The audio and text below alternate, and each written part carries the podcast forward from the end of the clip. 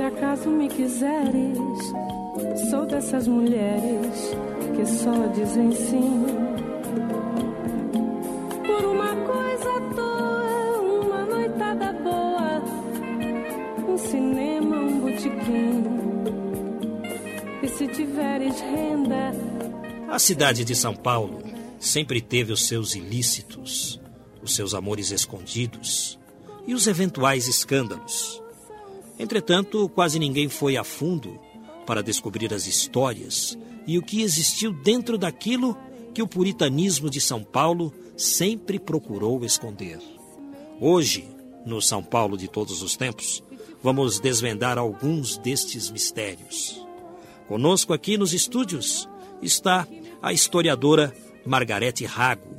Ela é professora de História da Universidade Estadual de Campinas, a Unicamp, e é autora do livro Os Prazeres da Noite, um livro que fala da prostituição e dos códigos da sexualidade feminina em São Paulo, mas num período já distante, entre 1890 e 1930. Margarete Rago, que prazer recebê-la aqui, tudo bem? Muito obrigada, tudo bem? Como é que vai? Pois é, o que te levou a pesquisar a prostituição em São Paulo e num período assim tão longínquo, entre 1890 e 1930? Olha, eu diria que há motivos mais eh, imediatos, mais simples, e há motivos mais, talvez, mais profundos, que às vezes a gente nem sabe direito, né? Mas acontece que por volta de, de 85, 1985, eu fazia, eu terminava um trabalho de mestrado pesquisando o anarquismo no Brasil é, e a vida dos operários é, italianos, imigrantes, né, que haviam chegado para cá e os conflitos sociais desse momento. E é, eu estava muito fascinada com a questão do anarquismo e nessa discussão eu tinha encontrado uma questão super interessante para mim, não é, sobretudo para minha geração, que era a questão do amor livre porque os anarquistas defendiam o amor livre no, no, começo do século. E eu tinha achado isso fantástico, encontrar no, nos jornais operários do, da época é, é, artigos falando do amor livre e da, da, criticando o casamento monogâmico indissolúvel. E aí eu fui atrás dessa questão do amor livre. E aí eu cheguei na Biblioteca Nacional do Rio de Janeiro e quando eu puxei o catálogo para procurar amor livre, estava escrito assim, vide prostituição. E eu fiquei Puxa, mas, é, bom, primeiro eu fiquei espantada com a confusão entre amor livre e prostituição, o conservadorismo no Rio de Janeiro. Segundo, eu pensei, o que será que tem aqui? E aí eu pedi para vir o material é, que, tava, que tinha referente à prostituição. E encontrei uma enorme quantidade de teses médicas do século XIX, do Rio de Janeiro, falando, e da Bahia, falando da história da prostituição. Eu achei o tema fantástico, fascinante. E então comecei a entrar dentro do assunto e a ler essas teses e ver o que, por que os médicos estavam tão preocupados com a prostituição no século XIX. E por aí eu fui andando. Então eu acho que assim, essa foi assim o, motivo imediato, digamos. Agora, eu acho que se eu vou procurar um motivo mais, além de fa estar fazendo uma tese de doutorado, eu acho que para qualquer mulher a questão da prostituição é um problema porque em geral, é, vamos dizer, eu acho que assim as coisas mudaram muito nos últimos 30 anos, mas é, até então, até a década de 60 pelo menos, é, os códigos da sexualidade para a mulher eram muito rígidos, né? Tanto que, se a gente, você deve se lembrar tão bem quanto eu, que o, o, mulher pública até há pouco tempo significava uma prostituta, né? Ninguém pensava na numa prefeita ou numa governante, né? Ou numa erundina, ou a gente pensava mulher pública era sinônimo de prostituta. Então acho que esse é um problema para qualquer mulher, né? A questão da prostituição, para quem está dentro e para quem está fora. Quer dizer, então você descobriu teses médicas é. do Rio de Janeiro e da Bahia. É como é que você veio parar em São Paulo nessa sua pesquisa? Porque, ao mesmo tempo, eu, eu pensei o seguinte, que, quer dizer, à medida que eu comecei a ler e me informar e ver como essas teses médicas, na verdade, reproduziam um discurso que era da França e da Inglaterra, do, do, do século XIX também, mas muito, muito tempo antes, eu também me dei conta que a prostituição vai se tornando um problema social, é, é, ou seja, ela, ela, ganha visibilidade, as pessoas começam a falar disso e os médicos se inquietar com a questão, é, não antes e nem depois da industrialização Quer dizer, é no momento em que a industrialização está acontecendo que esses médicos vão se preocupar com essa questão, e isso tem muito a ver com a, o processo de modernização da cidade. E aí São Paulo era o lugar eh, da modernização, né? Aqui que a coisa explode, a industrialização, a modernização da cidade e a questão da moralidade. É, chama muito atenção nessas teses médicas é, o discurso conservador, né? Bom, eu acho que assim o, o ponto forte é uma estigmatização violenta da prostituta. Quer dizer, na verdade verdade, quem vai levar nessa história, na minha opinião, é a prostituta. Porque ela vai ser culpada pela prostituição. Quer dizer, é, é exatamente o contrário. Em vez de ela ser percebida como um produto da prostituição, e a prostituição é uma coisa que existe para satisfazer os homens e não as mulheres, porque as mulheres não vão para a prostituição. As, quer dizer, as mulheres só vão na condição de trabalho. Elas vão para satisfazer o desejo, a, as fantasias sexuais de homens e não de mulheres. Quer dizer, então a prostituição é um espaço para os homens, masculino. E nenhum homem foi é, estigmatizado por frequentar a prostituição. Muito pelo contrário. Os homens eram enaltecidos como viris, não é? como, vamos dizer, dotados de uma grande capacidade. Isso antigamente, eu acho que hoje já não é mais assim, não é? Mas, enfim, havia toda uma ideia de que ser homem era ter muitas mulheres, era é, ter muitas relações sexuais. Então, o homem que frequentasse bordéis e a prostituição, ele era visto como um homem. É, portanto, você tem uma estigmatização das prostitutas muito violenta e não é só moral o problema. Então, eles vão dizer, pelas teorias da antropologia criminal, lombrosiana, né, do César Lombroso, que é, a prostituta é uma mulher que tem o tipo de corpo, os ossos, o tipo de quadril, o tipo de cérebro, o tipo de orelha, os dedos, é, já é, determinados para isso, né? Quer dizer, ela já nasceu para ser prostituta. Veja-se como ela, todas as prostitutas têm quadris largos, todas as prostitutas têm testa curta. Então eles têm toda uma tipologia é, das prostitutas que é realmente cômico, vai. Num dos, nesse trabalho do Cabaré ao Lar, eu até publiquei uma... É um outro livro seu. É um outro livro que eu fiz sobre os anarquistas. É, então, dessa pesquisa anterior, que eu estava estudando os operários. E me espantei também que quando eu fui, fui estudar os operários, descobri que tinha muito mais operários do que eu imaginava. Quer dizer, a gente, quando você pensa em proletariado brasileiro, você nunca pensa em mulheres jovens, né? E aí eu fiquei impressionada com a quantidade de mulheres que, porque as fábricas que começaram, as primeiras fábricas que nós tivemos foram de, de, de é, leves, né, de tecidos, por exemplo, e eram mulheres que trabalhavam nessas fábricas e crianças, até de 5 anos de idade, 6, 13 horas, 14 horas por dia. E aí, quando eu comecei a estudar essa questão né, das operárias mulheres, eu fui me espantando e, inevitavelmente, caí na questão da prostituição, né? Porque havia uma estigmatização também muito grande das mulheres que trabalhavam, das pobres. Tanto que costureira, né? Não é só artista que era associada à prostituição. Costureira. Costureira também? Nossa, demais, Por demais. quê?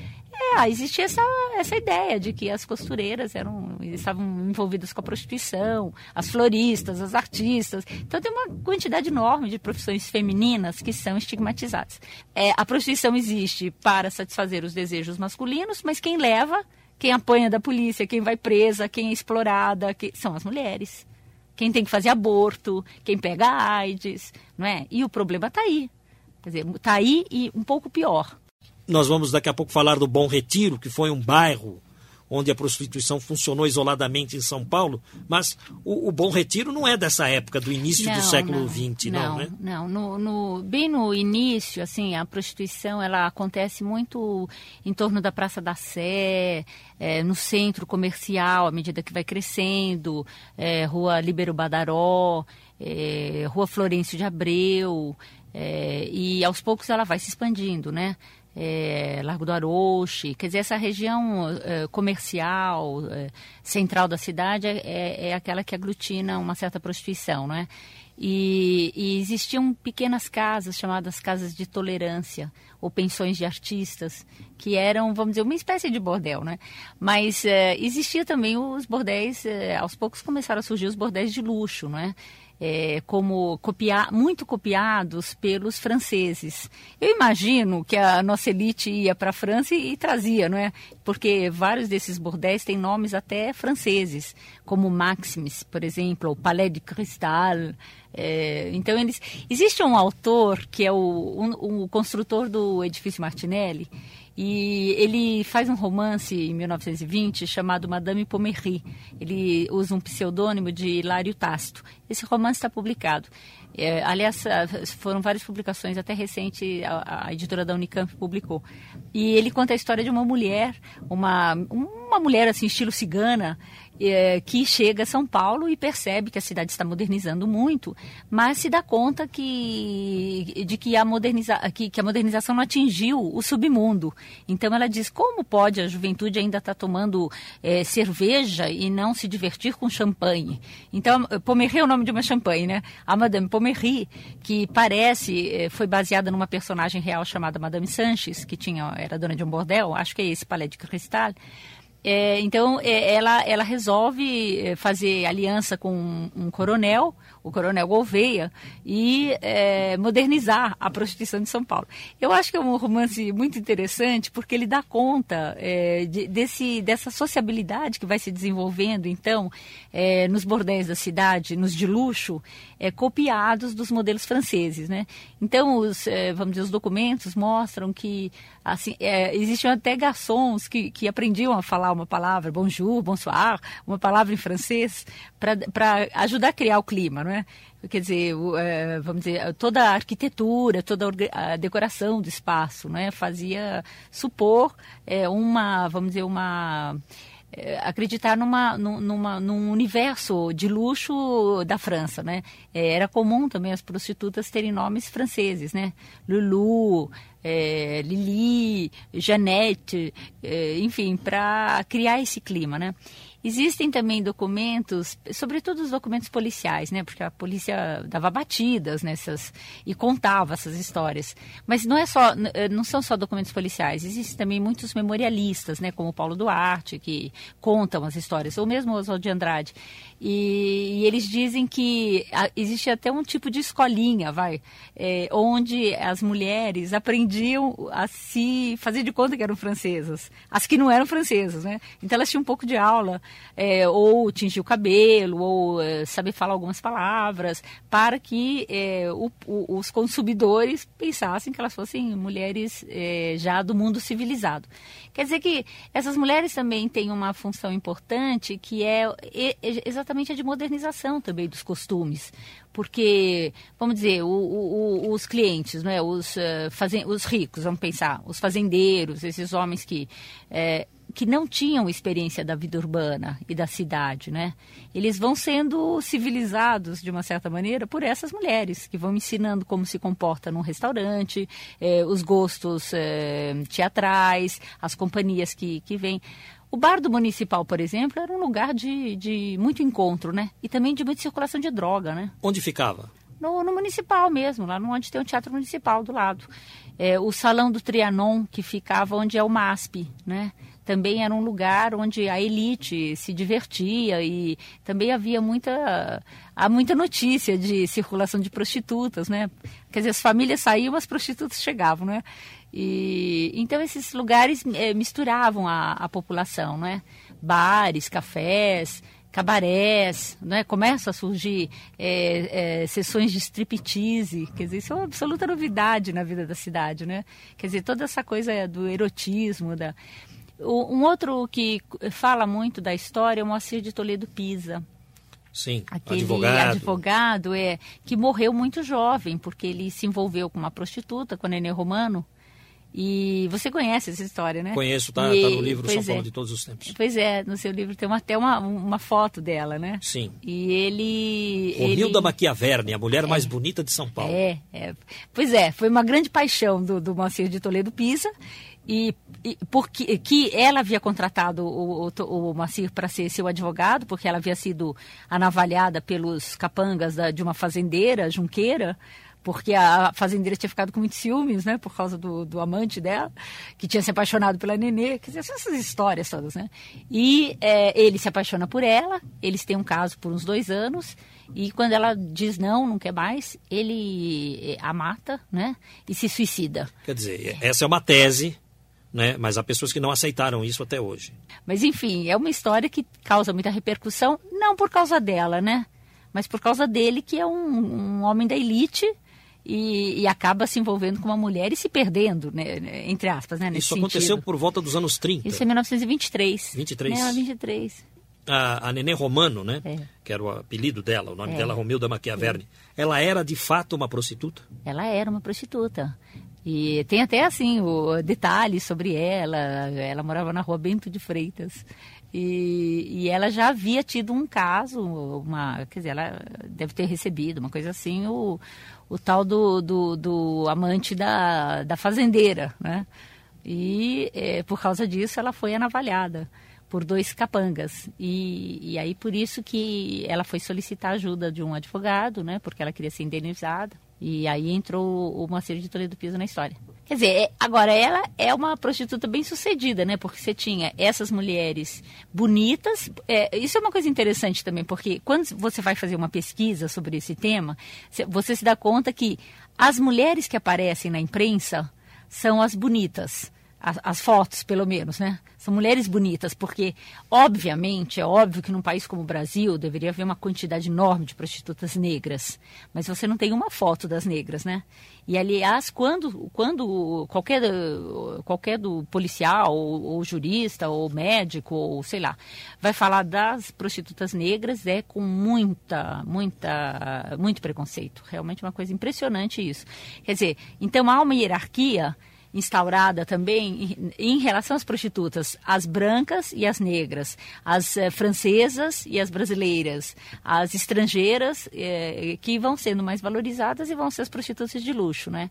E aí você vai tendo também essa divisão, à medida que a coisa vai crescendo, essa hierarquização também na, nos, nos tipos de bordéis, de casos de tolerância, né? E vão su- surgindo os bordéis mais sofisticados, de luxo, é, como esse famoso de Bauru, né? É, Sobre o qual saiu um livro agora, né? É, o- Sobre a história da Eni, é? A Casa da Eni. É, a Casa que, aliás, Eni, dizem a. Eni começou em São Paulo. Eu- eu morou no bairro da Vila dela. Mariana. É. E tinha belas pernas e tal, e por causa disso ela acabou se transferindo depois para Bauru. Então, agora, nesse. É é uma coisa interessante porque eh, esses inícios da cidade de São Paulo, né, esse momento em que está industrializando, crescendo, abrindo avenidas e coisas assim, não é? Os anos 1900, 1930, né?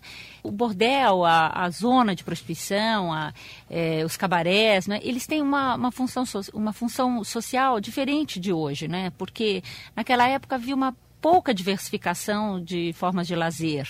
Não é? Então, o, o- esse espaço, o bordel, a- a- né, essas casas, esses bares, cabarés, eles, têm, eles são muito importantes porque é o lugar da sociabilidade onde as coisas acontecem, né? E, e onde coisas novas acontecem, porque é uma modernização dos costumes. Então, tudo que é de fora, tudo que está sendo acontecendo na França, na Inglaterra, não é? circula por ali. E é, é um lugar não apenas onde os homens vão buscar mulheres eh, sexualmente, não é? mas é um lugar onde os homens vão se encontrar com homens, né? Vão eh, conversar, vão fazer poesia, vão bater papo, vão beber, vão boemiar, vão articular politicamente, né? Então, Tudo é, isso no bordel. tudo isso no bordel, no cabaré, nos cafés, né? Esses Sim, mas espaços, não havia né? um submundo funcionando também? Tráfico de drogas? Junto, É, junto. junto, com certeza. É, pelo menos você tem uma. Quando você vê também pesquisa dos jornais, tem uma informação enorme de, de, de da polícia dando batidas, por exemplo, no bar do Municipal ou no Salão do Trianon, é, onde eles dizem que há circulação de rachixe, ópio, cocaína. Então há toda uma.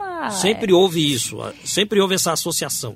Quer dizer, sempre eu não sei, mas é, do século XIX, XX para cá, com certeza. Agora, é, nas famílias a gente sabe também que os maridos jamais falavam para as mulheres, né? Onde eles iam, o que eles faziam. E essas- as mulheres sabiam né? e sabiam e faziam de conta de também conta que, não, sabiam, não é? Muitas faziam de conta que não sabiam, porque também é, nessa época era muito difícil para uma mulher se separar, não é? Estamos recebendo Margarete Rago, autora de vários livros que falam sobre prostituição. Por exemplo, um livro dela se chama Do Cabaré ao Lar. E o outro, o principal, o tema do nosso programa, Os Prazeres da Noite. E o, o confinamento da zona de prostituição Hum. no bairro do Bom Retiro, Rua dos Aimorés, Rua dos Amorés, Timbiras, né? Doutor Lombroso. É. Então, É interessante porque é, é um médico ligado à questão também? Ele é, ele é o pai da antropologia criminal, né? Quer dizer, ele é um, um socialista italiano que no final do século XIX está muito... Eh, ele cria essa teoria de que as pessoas eh, delinquentes ou as pessoas, eh, quer dizer, pejorativamente falando, né? Delinquentes com esses proble com problemas, ou vamos dizer, as figuras que são meio anormais na sociedade, entre aspas, né? Elas, elas devem esses comportamentos a uma hereditariedade biológica, orgânica, né? Então o problema está no cérebro, no tamanho do, do da, da, caixa craniana, no... Então a medicina do século XIX, ela é toda, ela cria todas essas explicações de que o indivíduo é por natureza é, tal coisa, né? Daí essa ideia de que os anarquistas... Então, o Lombroso tem tanto estudo sobre os anarquistas, para dizer que os anarquistas tinham orelha em asa, os bandidos tinham o nariz adunco e, e as prostitutas tinham quadril grande, quer dizer... Pois é, mas é, voltando à questão do Bom Retiro, é. era importante essa, é, esse o confinamento? Bom... Foi, Quer era dizer, necessário? Necessário eu acho que não, porque não serviu, não, não serviu para conter a prostituição. Pelo contrário, ela, a, a, a prostituição sempre explodiu e Sim. aconteceu em outros bairros. Sim, mas a ideia daqueles, do, né? do, do, Garcês, quando ele encerrou, era é. acabar com a prostituição em São Paulo. É, acabar não, Ele porque, não acabou, ele é. simplesmente liberou para a cidade toda. É, mas então... eu, eu acho que ele não tinha ideia de acabar, porque eles nunca pensam em acabar. Eles sempre acham que a prostituição é uma necessidade. Isso é uma coisa engraçada. É uma frase que eles pegam do Santo Agostinho interpretam de que é um mal necessário. Quer dizer, o, o Santo Agostinho, ele tem um, um, texto em que ele fala da prostituta como sendo um esgoto seminal. Muito triste, né? É. Enfim, é, e, e, e, eles vão construindo sempre essa ideia de que ela é um mal necessário. Quer dizer, é hoje que a gente questiona isso. Por que é necessário?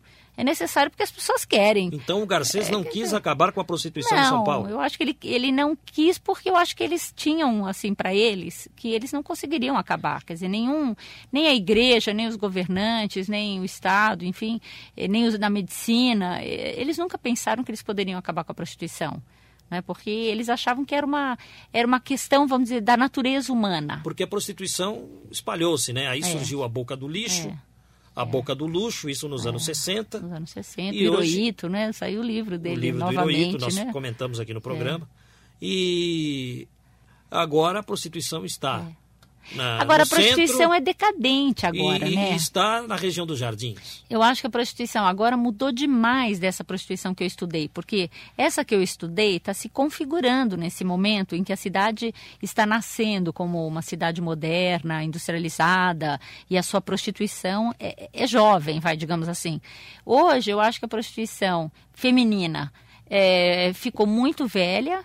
Quer dizer, o fenômeno novo é, o, é, o, é a prostituição masculina ou o travestismo, ou não é outras formas de sexualidade masculina, não femininas, propriamente dita.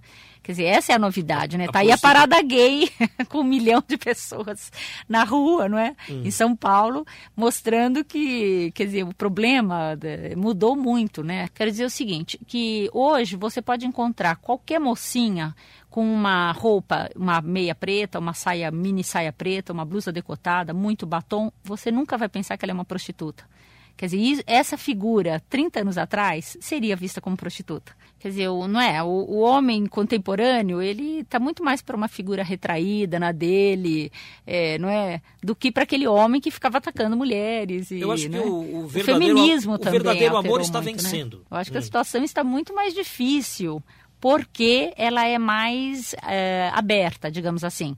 Ou seja, vai, eh, naqueles tempos uma mulher não podia se separar facilmente de um homem. Hoje ela pode. Quer dizer, há uma quantidade enorme de mulheres que nem querem casar.